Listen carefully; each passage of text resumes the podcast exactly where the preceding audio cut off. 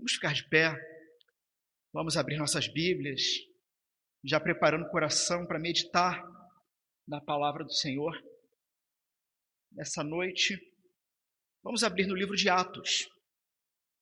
Atos dos Apóstolos, capítulo 3.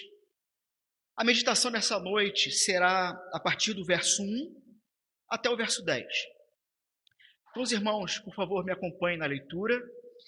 Ah, mas eu vou começar a leitura pelo verso 42 do capítulo 2. Tá bom? Os irmãos entenderão por quê. Então diz o seguinte, a palavra do Senhor. E perseveravam na doutrina dos apóstolos e na comunhão, no partir do pão e nas orações. Em cada alma havia temor e muitos prodígios e sinais eram feitos por intermédio dos apóstolos. Todos os que creram estavam juntos e tinham tudo em comum. Vendiam as suas propriedades e bens, distribuindo o produto entre todos, à medida que alguém tinha necessidade. Diariamente, perseveravam unânimes no templo, partiam pão de casa em casa e tomavam as suas refeições com alegria e singeleza de coração, louvando a Deus e contando com a simpatia de todo o povo. Enquanto isso, acrescentava-lhes o Senhor dia a dia os que iam sendo salvos. Pedro e João subiam ao templo para a oração da hora nona. Era levado um homem, coxo de nascença, o qual punham diariamente à porta do templo, chamada Formosa, para pedir esmola aos que entravam. Vendo ele a Pedro e João, que iam entrar no templo, imploravam que lhe, implorava que lhe dessem uma esmola. Pedro, fitando juntamente com João, disse: Olha para nós. Ele os olhava atentamente, esperando receber alguma coisa. Pedro, porém, lhe disse: Não possuo nem prata, nem ouro, mas o que eu tenho, isso te dou. Em nome de Jesus Cristo, o Nazareno, anda. E tomando-o pela mão direita, o levantou, imediata, o levantou imediatamente os seus pés e tornozelos se firmaram. De um salto se pôs em pé, passou a andar e entrou com eles no templo, saltando e louvando a Deus. Viu todo o povo a andar e a louvar a Deus, e reconheceram ser ele o mesmo que esmolava, assentado à porta formosa do templo, e encheram de admiração e assombro por isso que lhe acontecera. Palavra do Senhor. Podeis assentar?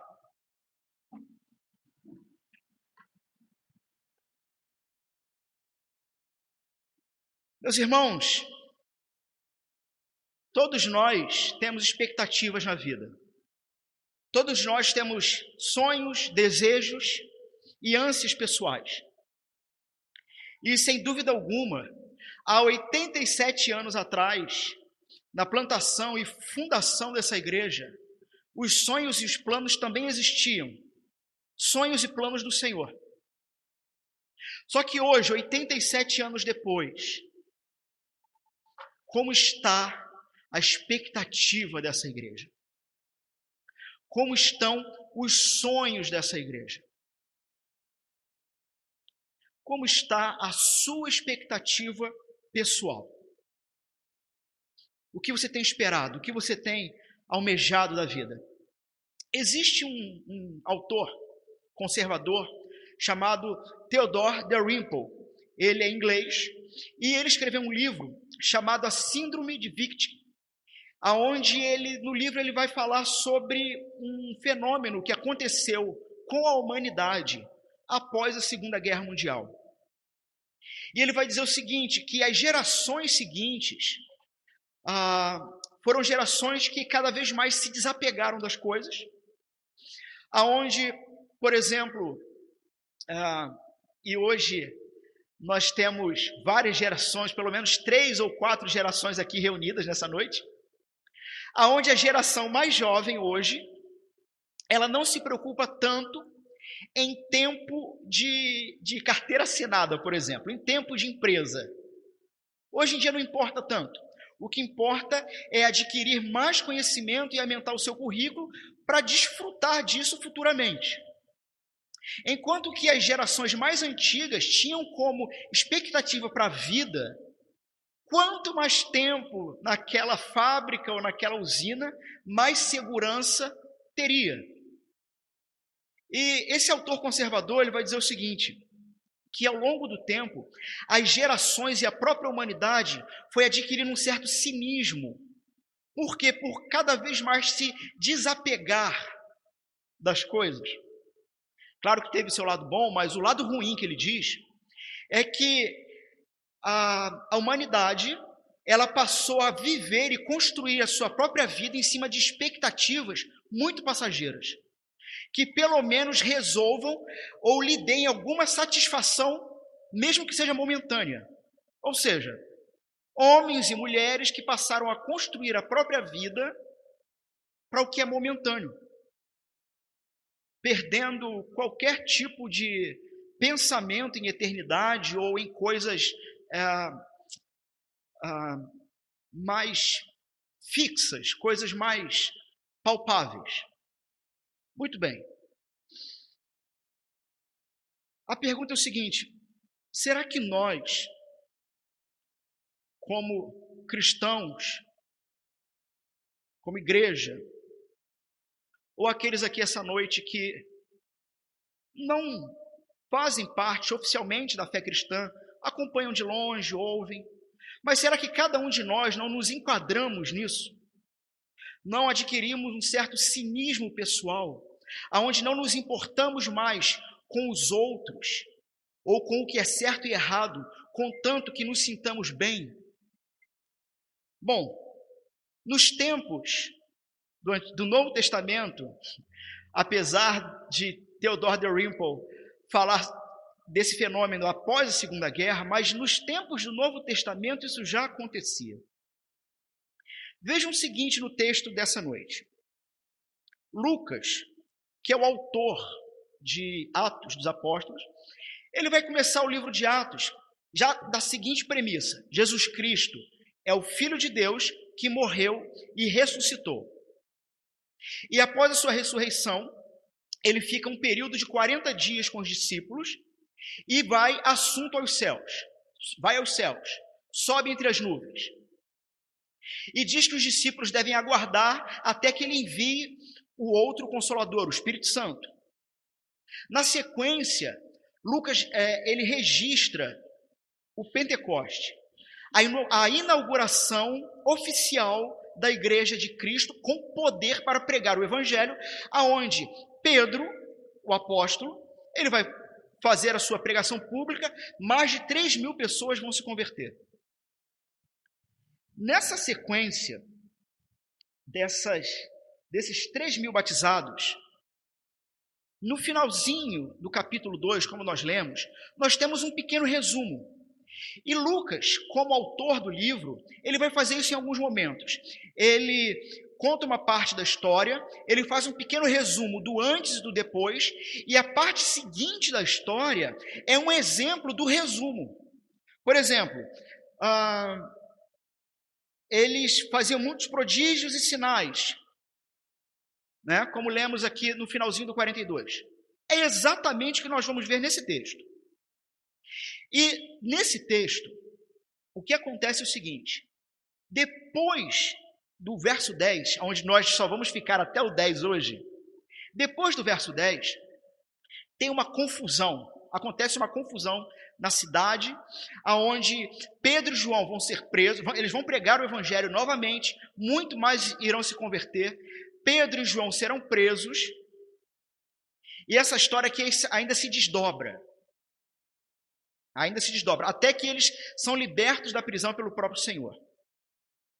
Mas o ponto aqui nessa noite é que Lucas ele vai registrar então que Pedro e João, em algum período desse momento histórico da igreja, onde eles pregavam o evangelho, instruíam, batizavam, em algum momento da história, não sabemos quando, Pedro e João se dirigiram ao templo para oração, às três horas da tarde. Era muito comum para o judeu ter, ter horários fixos de oração. E de uma, uma maneira praticamente oficial, eles oravam regularmente ah, três vezes ao, ao dia em horários específicos: nove da manhã, meio-dia e três da tarde. Então eles estavam aqui nessa hora nona, que eram as três horas da tarde, se dirigindo ao templo para oração. E Lucas, ele registra que ao mesmo tempo em que Pedro e João se dirigiam ao templo, era levado um homem, coxo de nascença. Ele já bota isso para gente, ele já revela esse detalhe. E nós vamos descobrir lá no finalzinho do capítulo, no verso 42, que esse homem já tinha mais de 40 anos. Ou seja, nasceu coxo, nasceu com alguma deficiência física, e já há mais de 40 anos ele se encontrava nessa situação. Então ele era levado à, à porta do templo com um objetivo: pedir esmolas. Talvez um parente, talvez um amigo ou amigos, diariamente pegavam esse homem, esse deficiente, e levavam à porta do templo. Por quê, meus irmãos? Por uma coisa muito simples. A mendicância, ela era muito comum em Jerusalém, e ela era muito comum até hoje em, lugares e locais de é, religião. Por quê? Veja comigo. O sujeito ele está se dirigindo para a igreja, tá? Ele é alguém religioso. Ele é alguém que afirma ser temente a Deus. Ele é alguém que construiu a expectativa da sua vida em tirar sorrisos de Deus. Como? Cumprindo as leis da igreja, no caso aqui, as leis de Israel. Então ele está tentando mostrar para Deus que ele é bom, um bom religioso. E não só isso, como todo bom religioso, não lhe basta o sorriso de Deus, mas ele precisa dos aplausos humanos. Então, ele está se dirigindo para a igreja, para a casa de oração, ele está tentando comprar o sorriso de Deus, demonstrando ser alguém fiel, e no meio do caminho, na porta da igreja, o que, que tem para ele? Alguém que irá servir de peça de exposição pessoal desse religioso, aonde ele vai poder dizer: olhem todos, eu estou ajudando este necessitado. Vejam como eu sou um bom religioso. Era por isso que esse esse coxo era colocado diariamente à porta do templo e nas horas específicas de oração. É mais ou menos assim: Ó, vai ter lotação do templo às três horas da tarde. E aí o necessitado diz o seguinte: beleza, vai ter um monte de religioso para me ajudar. Porque esse monte de religioso precisa mostrar que são bons, para todo mundo ver. Então ele era colocado lá. Ah, vendo ele, verso 3, a Pedro e a João que eu entrar no templo, implorava que lhe dessem uma esmola. Então, assim, bom, ele já estava pedindo ali e de repente deu aquela pausa, né?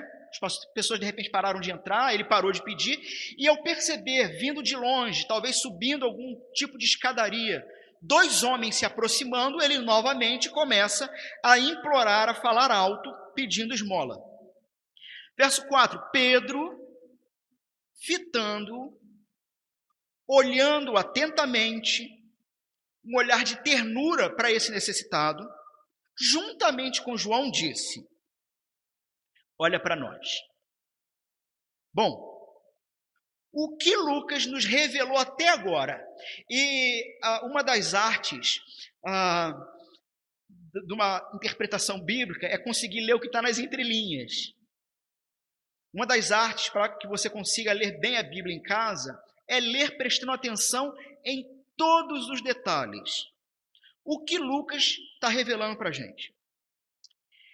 Esse coxo, esse homem, que há mais de 40 anos vivia nessa situação, era alguém que estava socialmente excluído de relacionamentos pessoais. Por quê? Porque quando Pedro diz, olha para nós, a cena que nós vemos é a seguinte: o coxo, de cabeça baixa, talvez com a mão estendida ou com algum prato na mão, né?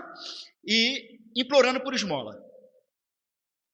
Há mais de 40 anos vivendo assim.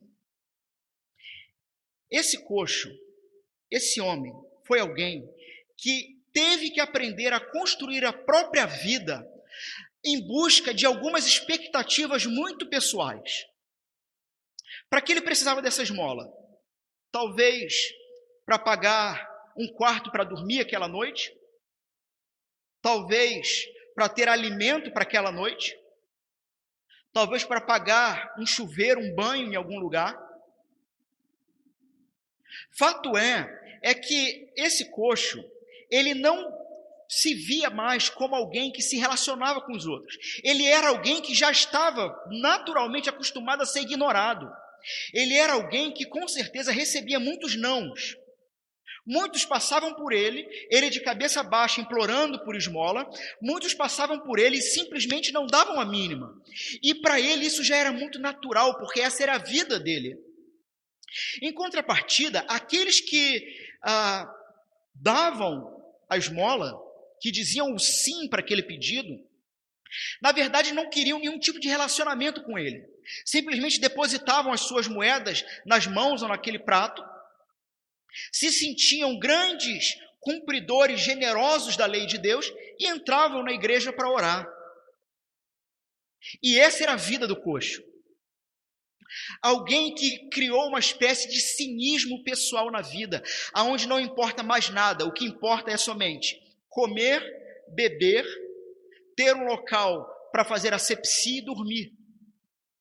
Porque a vida dele é essa, há mais de 40 anos alguém que vivia uma vida infeliz e deprimente.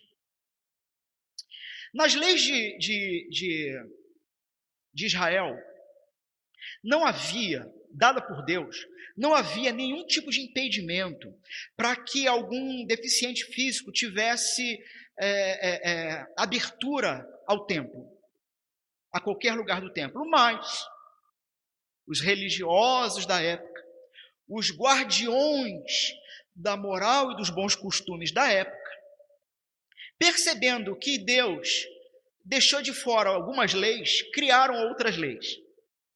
E uma dessas leis que os fariseus, que os religiosos criaram, dizia o seguinte: um deficiente físico que consiga se locomover sozinho, com a ajuda de muleta, mas sozinho, ele tem acesso a toda a área do templo. No entanto, um deficiente que precise totalmente de, da dependência de outros para se locomover, não tem acesso a todas as partes do templo. Então, esse coxo, ele ah, religiosamente estava excluído dos seus, porque ele não tinha acesso a todas as partes do templo, porque ele precisava ser carregado. Ele tinha as duas pernas, elas só não funcionavam. Ele precisava ser carregado. Então ele estava excluído de toda a atividade religiosa de Israel. E qual é a importância disso? A importância disso é o seguinte: Deus, no Antigo Testamento, instituiu que no templo construído por Salomão, ah, em Jerusalém, naquele templo, seria oficialmente o local de encontro com Deus para perdão de pecados e paz. Ou seja, o relacionamento com Deus estava vinculado até então ao templo. É por isso que aquela mulher samaritana vai indagar Jesus: é no templo ou é no monte? Porque na verdade, oficialmente era no templo. No templo.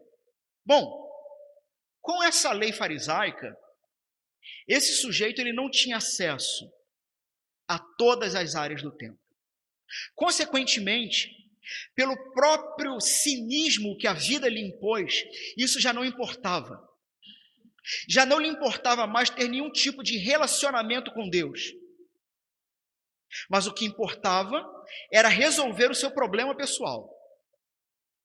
Em contrapartida, ele também não tinha mais relacionamento com o próximo, porque a vida lhe foi dura e porque o próximo lhe tratava não como um ser humano, mas apenas como um objeto para demonstrar bondade e se gabar disso. Consequentemente, qual era a vida desse homem?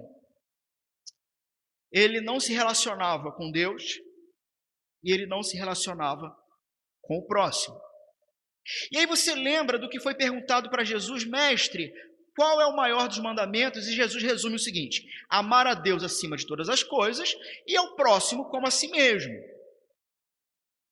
Só que vivemos hoje numa geração tão desfacelada que esvaziou semanticamente tanta coisa que, por exemplo, a gente já não sabe mais o que, que significa isso. O que, que significa amor? Do que, que Jesus estava falando? Então é interessante, em alguns momentos, nós mudarmos um termo para fazer mais sentido. E se trocássemos a palavra amor por relacionamento? Aonde Jesus diria: o maior dos mandamentos é se relacionar com Deus acima de todas as coisas e ter a expectativa nessa relação pessoal com o eterno e, consequentemente, se relacionar com o próximo. Porque tendo relação, relacionamento com o eterno que é santo, você vai aprender a se relacionar com o próximo e vai se relacionar com o próximo como Jesus se relacionou com o próximo. E como Jesus se relacionou com o próximo? Morreu pelo próximo. Só que Jesus diz que esses são os dois maiores mandamentos exatamente porque a humanidade não cumpre isso. Portanto, veja, veja, sonde o seu coração, pense o que te afasta de Deus. Ou pode te afastar de Deus na sua vida. Veja,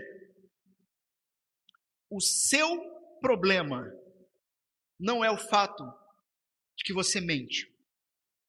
O seu problema não é esse. O seu problema não é o fato de você cobiçar.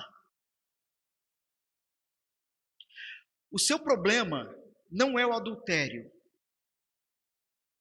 O seu problema é que você não quer se relacionar com Deus acima de todas as coisas.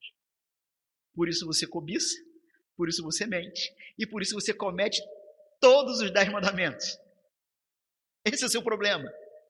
Por você não querer se relacionar com Deus acima de todas as coisas, você não sabe se relacionar com o próximo. E o seu relacionamento com o próximo se torna uma permuta, aonde esse relacionamento só é válido se te gerar alguma coisa pessoal. E aí você mente, você rouba. Jesus está dizendo que esse é o problema da humanidade. Esse é o problema da humanidade. Vejam este coxo. Vejam este coxo. Vejam a humanidade do lado de, do lado de fora da porta do templo. Veja se não é exatamente dessa maneira. Um homem que nasceu nessas condições e construiu a sua vida nessas condições e uma humanidade que nasceu morta em delitos e pecados. Uma humanidade que não se relaciona com Deus e não se relaciona com ninguém. Uma humanidade que tem a oportunidade todos os dias de estar à porta do templo, aonde se formos usar a tipologia do texto, Jesus Cristo, tanto é o templo, quando ele diz para os discípulos dele: Vejam esse templo, eu o destruirei e em três dias o reconstruirei. E os discípulos não entenderam na hora, mas depois eles entenderam que Jesus falava do próprio corpo, porque o que Jesus estava dizendo é o seguinte: sendo o templo o local de encontro para perdão de pecados através de sacrifícios, entendam que este templo será destruído aquele templo, Jesus dizendo, e eu serei o novo templo, onde o corpo de Cristo e o próprio Cristo é agora a mediação entre um Deus Santo, uma humanidade criminosa, pecadora, e Cristo no meio, reconciliando. Antes era necessário entrar no templo e fazer um sacrifício, agora é necessário estar em Cristo, porque Ele é o templo, Ele é o novo templo. E ele não somente é o templo, ele é a porta. Ele é a porta. Vemos nesse coxo o nosso retrato pessoal. Muitos aqui têm esse retrato já velho, antigo, porque já entraram pela porta do templo, porque já estão em Cristo. Talvez alguns aqui essa noite ainda não. Talvez muitos do que pensam estar em Cristo não passam de religiosos. Pessoas que têm um zelo extraordinário com coisas materiais ou legais. Lei. Mas não consegue demonstrar amor na sua linguagem com seu irmão e ainda se encontra à porta do templo. Não entrou. Não entrou. Veja, dois testes rápidos. Por não nos relacionarmos com Deus e não nos relacionarmos com o próximo, o ser humano entrou numa crise existencial. No rompimento da humanidade com Deus, lá no Éden, quando os nossos primeiros pais romperam relacionamentos com Deus, e todos nós viemos a reboque com as mesmas ações. Diante disso, criou um espaço, um buraco lá dentro, um vazio, aonde o ser humano ele busca constantemente preencher esse vazio. E esse vazio lhe dá senso de identidade e justiça, ou seja, é, o preenchimento desse vazio é o que vai lhe dizer quem ele é de verdade e vai dizer se ele de fato é alguém justo e bom. Alguém que não se relaciona com Deus e não se relaciona com o próximo, está com esse vazio. E ele vai tentar suprir esse vazio com qualquer coisa, com coisas passageiras. Não é à toa que João Calvino diz que o coração humano é uma fábrica de ídolos. Por quê? Porque o ser humano não quer se render a Deus mas no seu coração abre espaço para qualquer coisa que lhe dê um sentimento de satisfação. O problema é que qualquer sentimento de satisfação é passageiro. Por quê? Porque esse vazio no coração humano tem o tamanho da eternidade. E somente um Deus que é eterno consegue preencher todo o vazio. Quando o ser humano tenta preencher esse vazio com qualquer coisa passageira, como noitada, bebida, um carro novo, uma mulher nova, ah, uma ah, vida ilibada em regras e costumes. Quando ele tenta preencher esse vazio de alguma maneira que não seja o próprio Deus, esse, esse objeto, essa coisa, fica chacoalhando lá dentro porque não preenche o vazio. Não preenche o vazio. Somente um ser que é eterno pode preencher esse vazio. Temos então aqui esse homem, esse retrato, com o efeito do pecado, uma paralisia. Ele não vai conseguir entrar no templo. Ele não vai conseguir se relacionar com as pessoas. Mas veja só. Pedro, fitando então, juntamente com João, disse: olha para nós. Ele os olhava atentamente, esperando receber alguma coisa. E aqui você tem a tensão do texto.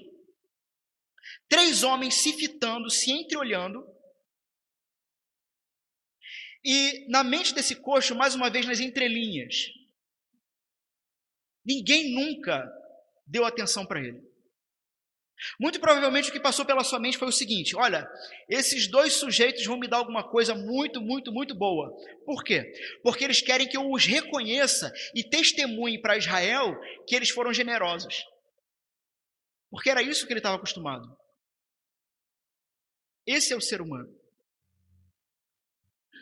Ele estava acostumado com o ser humano desempenhando um papel, fingindo ser o que ele não é colocando ídolos pessoais dentro do coração para substituir Deus. Um pequeno teste.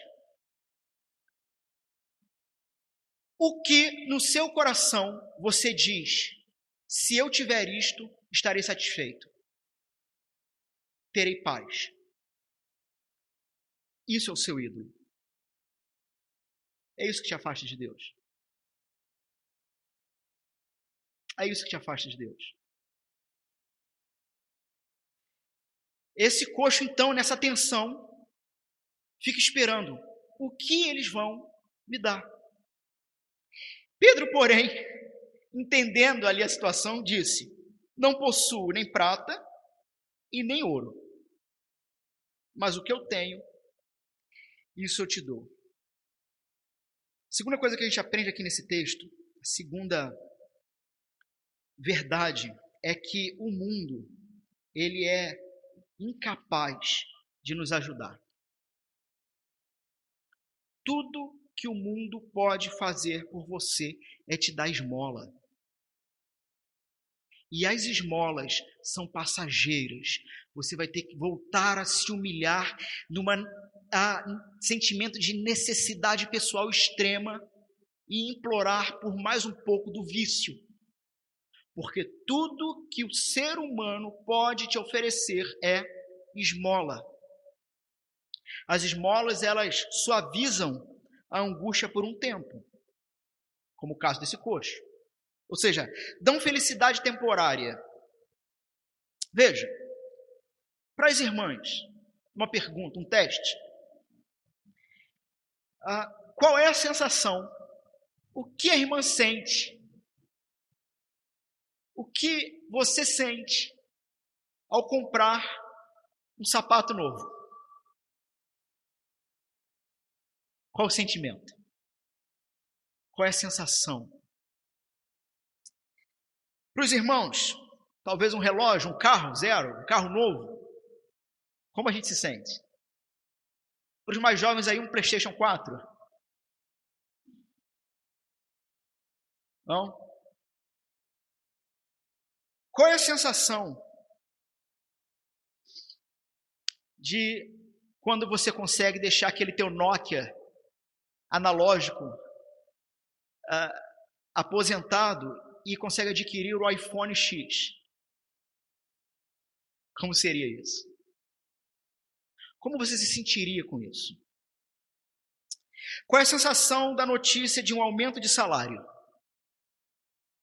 Você respira mais aliviado? Qual é a sensação?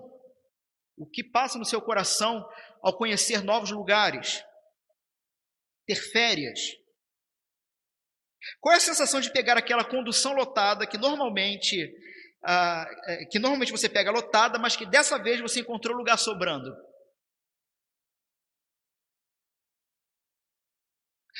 Como você se sente quando o teu chefe te elogia? Ou um funcionário seu?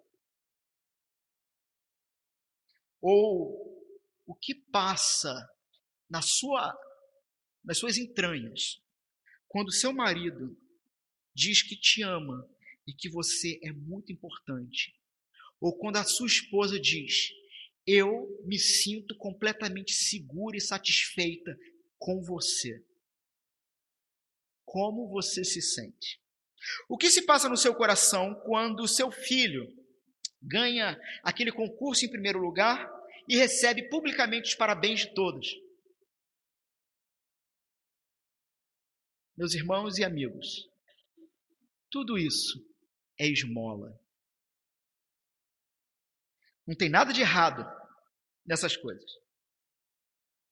Mas o seu coração, o problema real o problema fundamental do seu coração não foi nem tocado. Você continua tendo um passageiro sombrio dentro de você que diariamente te impele a se autossatisfazer, procurando identidade e justiça pessoal. O mundo só oferece esmolas, mas ela não nos leva a Deus e não nos leva ao templo. Bom, Pedro, então, ele oferece o que de fato é mais precioso. E ele vai usar uma fórmula aqui. O que eu tenho, isso eu te dou. Em nome de Jesus Cristo, o Nazareno, anda. E ele usa uma fórmula de uma invocação de um nome. Ele invoca o nome o nome de Jesus Cristo. Uma fórmula que no Antigo Testamento, quando era utilizada, ela era utilizada para se falar em nome ou com a autoridade daquele que era invocado. Jesus. E Lucas registra isso, e Pedro fala dessa maneira para dizer o seguinte: o que eu farei e o que eu te darei, o farei e darei, porque este de quem eu falo, Jesus, ele não está morto, ele está vivo. Portanto, é na autoridade dele que está vivo que eu o dou. Anda. A intenção autoral de Lucas, ao registrar isso aqui, era mais uma vez afirmar o seguinte: o nosso redentor vive. Ele foi morto, mas foi ressuscitado pelo Pai dele e está vivo. Tanto está vivo que opera, que intervém e que age. Uma outra coisa a gente percebe aqui nesse trecho. De forma intencional, e Lucas, inspirado pelo Espírito Santo, uh, é espetacular. Pedro, ele não está mentindo aqui. Ele diz: Eu não tenho ouro nem prata. Ele não está mentindo. Só que Lucas já nos informou no trecho anterior que, capítulo 2, verso 45, vendiam as suas propriedades e bens, distribuindo o produto entre todos, à medida que alguém tinha necessidade. Sabe o que, que Lucas informou para a gente? Que Pedro aqui não tinha nem ouro nem prata, mas ele tinha acesso. Ele tinha acesso. Porque a comunidade cristã não passava necessidade. Eles vendiam os seus bens, partiam entre si e ninguém tinha necessidade. Se Pedro e João, ao invés de se renderem a Cristo, tivessem se rendido à religião, sabe o que eles teriam feito?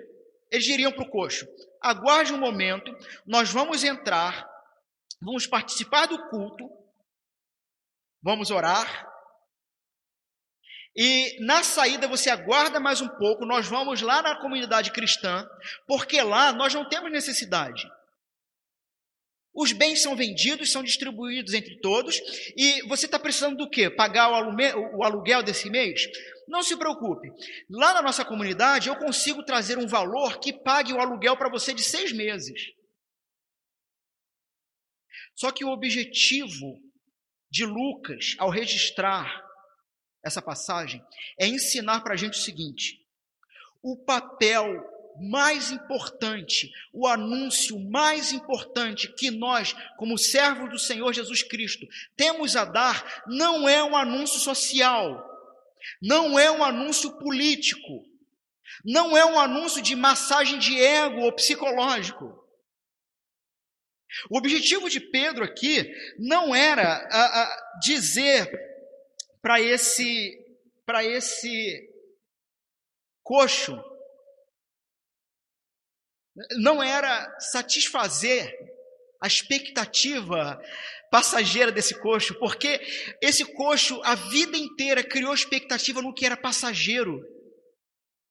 Porque lembrando da, de Davi em vários salmos, Salmo 103, por exemplo, quando ele diz que o Senhor sabe que somos pó, somos como a flor do campo que nasce num dia, sopra um vento quente à noite e pela manhã já não existe a flor, porque somos passageiros. Por termos essa consciência de sermos passageiros, construímos uma vida em cima de expectativas passageiras e esquecemos o que é eterno.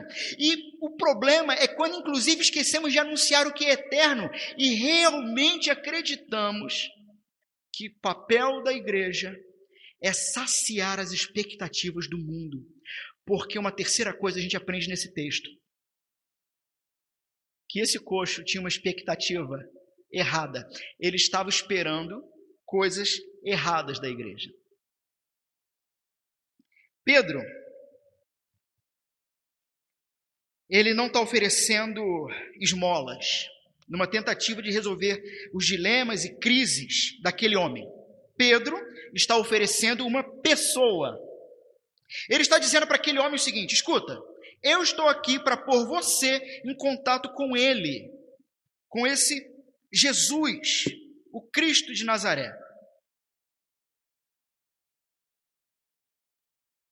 E no texto, nós aprendemos, lá no finalzinho, verso 10: Reconheceram ser ele o mesmo que esmolava sentado à porta formosa do templo e se encheram de admiração e assombro por isso que lhe acontecera. Tanto esse público quanto o próprio coxo esperavam da igreja coisas erradas. O mundo espera da igreja algo que ela não pode dar. E o problema é que quando a igreja acredita que ela pode dar, ela não só deixa o mundo paralisado, como se paralisa. Meus irmãos, quantos e quantos não estão esperando da igreja um ensino moral? Simples e unicamente um ensino moral. Inclusive acreditando que por ser uma pessoa moralmente libada, ela vai para o céu. Não. Não é papel da igreja ensinar moralidade. No entanto, uma vida moralmente sadia é uma vida que condiz com a vida de Cristo. Mas não coloquemos a carroça na frente do boi, para usar um termo popular. O papel da igreja não é pregar moralismo. Por quê? Porque o sujeito ou a pessoa pode estar na esquina da vida rodando a bolsa. No momento seguinte, colocar um paletó, um colarinho clerical, uma Bíblia embaixo do braço e se tornar um respeitável fariseu que vai para o inferno de qualquer jeito. Porque o evangelho, a boa notícia, não se trata de algo que você faz, mas se trata do que foi feito por você. Se trata do Calvário. Um segundo teste. Pense por um instante. Imagine Deus pensando em você ou olhando para você. O que a face de Deus diria para você? O que a expressão do rosto de Deus diz para você sobre o que ele pensa de você quando ele olha para você. Alguns segundos para você pensar um pouco.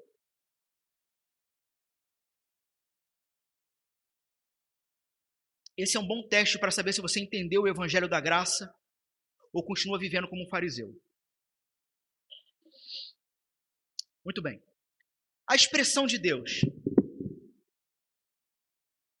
Quando ele olha para você, o que o rosto dele diz: ira. Deus está irado com você? Ou ele está decepcionado com você? Ou a expressão do rosto de Deus diz assim para você: Fulano, Fulana, você podia se empenhar um pouco mais para me agradar. Você não conseguiu tirar meu sorriso ainda. Meus queridos, alguém que entendeu o Evangelho da Graça é alguém que vê no rosto de Deus um sorriso. Por quê? Porque quando Deus te contempla, ele contempla o filho dele. Porque estamos escondidos no filho dele. Nenhuma condenação há mais para aqueles que estão em Cristo. Em Cristo, todos os seus pecados, passado, presente futuros, já estão perdoados. E o nosso papel, então, como cristãos, a partir disso, não é obedecer para comprar o sorriso de Deus, mas é obedecer porque Ele sorri. E por que Ele sorri? Porque Ele vê o Filho dele na gente. Porque, como diz Paulo em 2 Coríntios, quando Ele ah, respira ou ah, sente o nosso cheiro, ao Pai temos o cheiro do Filho. É disso que se trata o Evangelho da Graça. O problema é quando vamos para a igreja achando que somos muito bons, ou muito santos, ou melhores do que os outros, porque, por exemplo, a minha família frequenta a igreja e a do outro não. Ou porque os meus filhos têm. Ah, sabe orar o Pai Nosso e o outro não. Quando nos achamos realmente superiores ao outro, por causa de alguma coisa que supostamente nos faz melhores. E nos tornamos miseráveis fariseus novamente. E o problema é que não só a igreja espera isso, mas muitos que estão lá, eh, que estão dentro da igreja, também estão vendendo esse peixe para fora. Não, o anúncio do Evangelho é o anúncio da morte e ressurreição do Filho de Deus que nasceu de uma virgem, passou aproximadamente 33 anos da vida sem cometer nenhum pecado. Na hora da morte não foi um acidente, ele se ofereceu pessoalmente, cumprindo tudo o que era dito no Antigo Testamento, onde no Antigo Testamento foi ensinado o seguinte: veja, o salário do pecado é a morte, a paga do pecado é a morte. Ou seja, pecou contra Deus, vai morrer.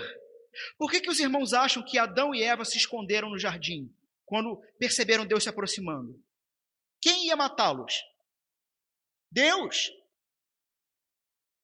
Deus ia matá-los. Mas a graça se manifesta quando Deus diz: da semente da mulher nascerá um que esmagará a cabeça da serpente, que sabemos que esse é o Cristo de Deus.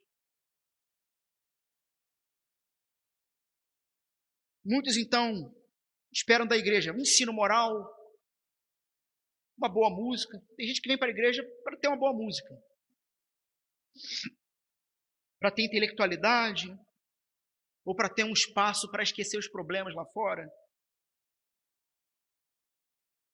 O que, que te traz à igreja?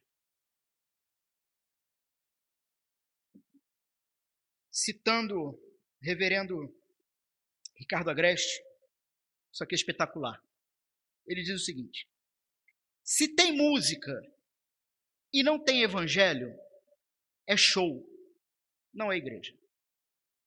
Se tem ação social e não tem evangelho, é ONG, não é igreja. Se tem um ambiente agradável e não tem evangelho, é clube, não é igreja. Meus irmãos, não tenham dúvidas de que essa igreja completa 87 anos de vida. Ela completa 87 anos de vida, porque desde a sua fundação até hoje, ela tem pregado o Evangelho. O ponto é como pessoalmente cada um dos irmãos tem respondido a esse Evangelho. Como? E por que é tão importante pregarmos o Evangelho em todos os momentos e pregarmos o Evangelho para nós mesmos todos os momentos? Vou usar uma linguagem aqui que, que o pessoal que está acostumado com, com, com a, a tecnologia talvez consiga assimilar bem, mas eu vou tentar fazer com que todos entendam. Veja, fala de uma maneira moderna, tá? Na nossa cabeça e no nosso coração, existe um setup. Existe uma programação. Ok? Existe uma programação. Então os irmãos saem daqui dessa noite ouvindo o Evangelho da Graça. Aprendendo que eu não consigo fazer nada para Deus me amar mais. Porque Ele me ama de maneira perfeita no Filho. E eu não consigo fazer nada para que Deus me ame menos. Porque Ele me ama incondicionalmente, por causa do Filho. E aí você sai daqui maravilhado com a graça. Você sai daqui maravilhado com a verdade de que você não consegue decepcionar Deus quando você peca. Você não pega ele de surpresa. Você não consegue decepcionar Deus porque naquela semana você não leu a Bíblia uma vez. Deus não está decepcionado com isso.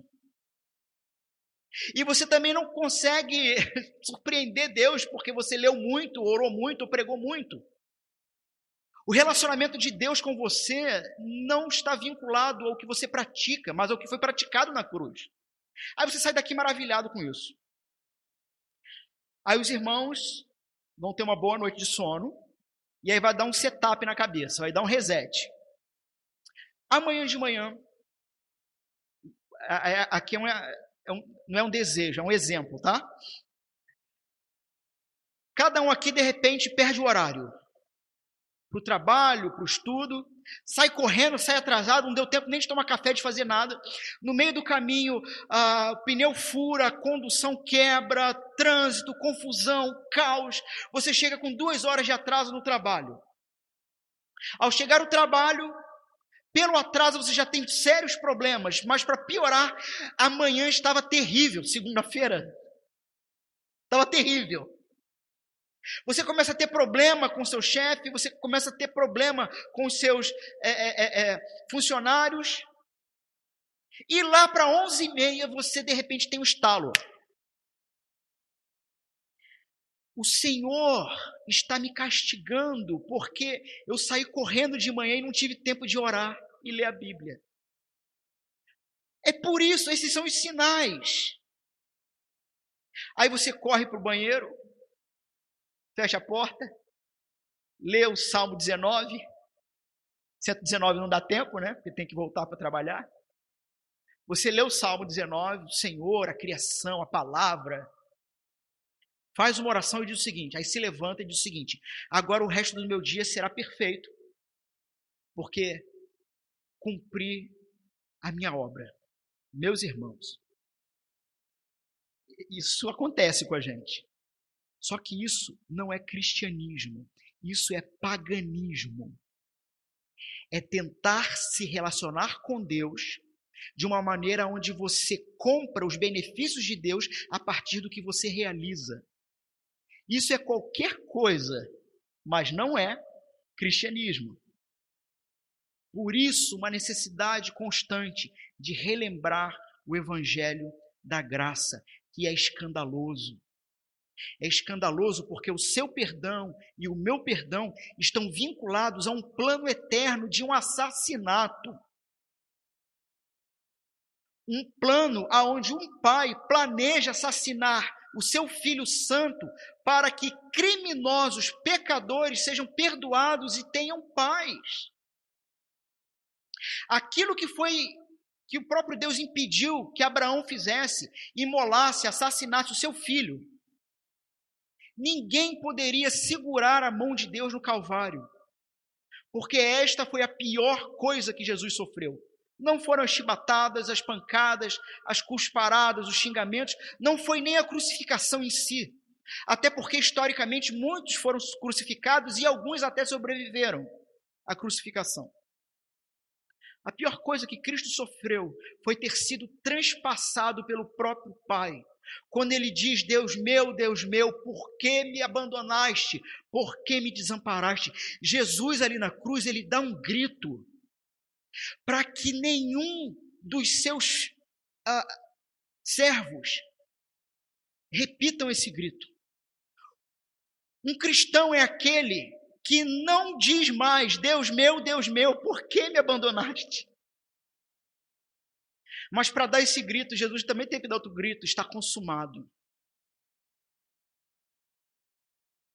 Está consumado.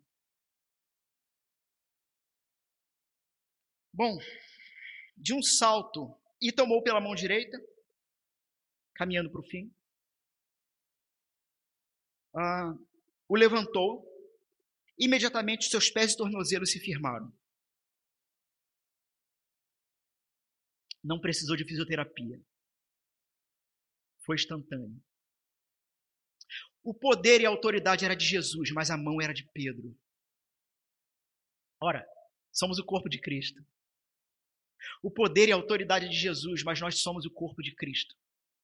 Anunciamos o poder e a autoridade de Jesus, mas como corpo de Cristo, agimos nesse mundo decaído.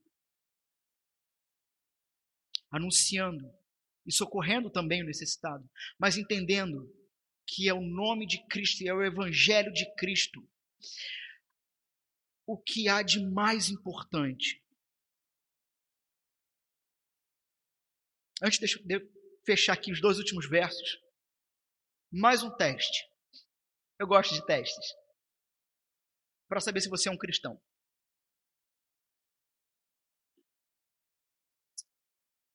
Na verdade, são três testes. Primeiro teste. Quando você vê uma cruz ou ouve o nome Jesus, você consegue entender do que se trata? Você entende a história? Você entende que o Calvário revela a dor do pai e do filho para te resgatar? Que revela a tamanha dificuldade que foi te perdoar sem te punir quando você ouve a história do Evangelho, você entende isso? Faz sentido? Você entende? Não estou perguntando se você acredita, estou perguntando se você entende. Ou a vida inteira você achou que ser cristão era simplesmente ser alguém fiel dizimista que foi batizado e não falta um culto. Mas você entende o Evangelho e que o Evangelho te liberta de tentar construir uma identidade falsa. Entende? Ok. Mas você ainda não é cristão por isso. Segundo teste. Uma vez entendendo, você acredita nisso? Você realmente acredita nisso? Você acredita que Deus se fez carne, nasceu de uma virgem, que morreu e três dias depois o sacrifício dele, que foi no nosso lugar, foi aceito pelo Pai e o Pai o ressuscitou. Que aqueles pregos, quando entraram no seu corpo, era para ter entrado no seu corpo. E como ele te substituiu naquele local, ele te comprou. Tendo ele te comprado, você agora pertence a ele. Pertencendo a ele, não há nada que ele não possa te exigir. Você entende e acredita nisso, você tem fé de que o Senhor é suficiente para te manter seguro até o encontro com o Pai? Se sim, você passou no segundo teste, mas você ainda não é cristão por isso. Como assim? Porque Satanás também acredita nisso. Ele estava lá, inclusive. O terceiro e último teste é entendendo a história, acreditando na história. Você tem amor por essa história? Isso é a coisa, é o que há de mais importante para você. É isso que te traz todos os domingos a um local como esse para adoração. Você ama isso. Porque, parafraseando pastor Antônio Carlos, ah, uma fé que não advém do amor ao Evangelho e que não demonstra amor é uma fé de demônio. É uma crença de demônio. O cristão, de fato, é aquele que ama o Evangelho e que vive e constrói toda a sua vida e toda a sua perspectiva, numa nova perspectiva, uma perspectiva em que de fé em fé e de glória em glória eu vou me parecer com meu Senhor e Mestre até alcançar a estatura de perfeição que é dele e estarei plenamente com ele, com o Pai. E sendo assim, eu não tenho nada de mais importante nessa vida e nessa existência, e tudo passa a ser passageiro. E eu me vejo agora como um verdadeiro peregrino e viajante, aonde trabalho e estudo para a glória de Deus, mas almejando a eternidade e não mais me decepcionando com essa vida. Mas esperando realmente, realmente, realmente estar com o Senhor. De um salto se pôs em pé, passou a andar e entrou com eles no templo tipologicamente. Passou a se relacionar com o pai através do filho, passou a se relacionar com os outros. Viu todo o povo andar e a louvar a Deus. Reconheceram-se ele o mesmo, que estava sentado da porta, e se encheram de admiração e de assombro. Aplicações finais. A igreja não está aqui para te oferecer esmola a igreja não está aqui para te satisfazer. Ah, mas ela está aqui para anunciar cura. Para anunciar a cura. Ela está aqui para curar o vazio da sua alma. Pregando o único que pode preencher o vazio da sua alma: Jesus Cristo, Filho de Deus, como foi cantado. Meus irmãos, esse anúncio, essa verdade, ela, é, é, ela dá mais fogo no louvor. Você sabe por que, que você canta. Você sabe para quem você, quem você adora, para quem você ora, com quem você está falando. Você não está falando com as forças cegas do universo. Você não está falando com energia. Você está falando com um Deus pessoal que te ama.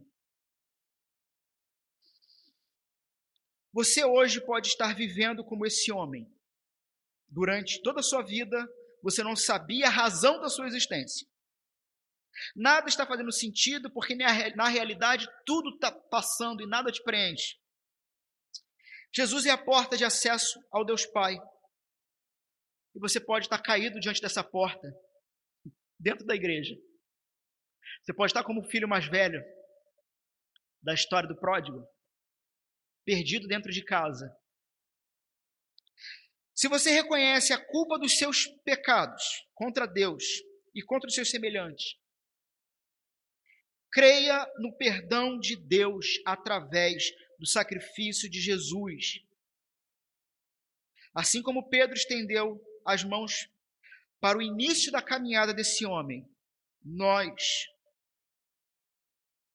novas criaturas, regenerados em Cristo, estendemos as mãos para você, para andarmos juntos em um mesmo ritmo nessa nova caminhada. Somente acredite no que foi dito e ande com o povo de Deus. Amém.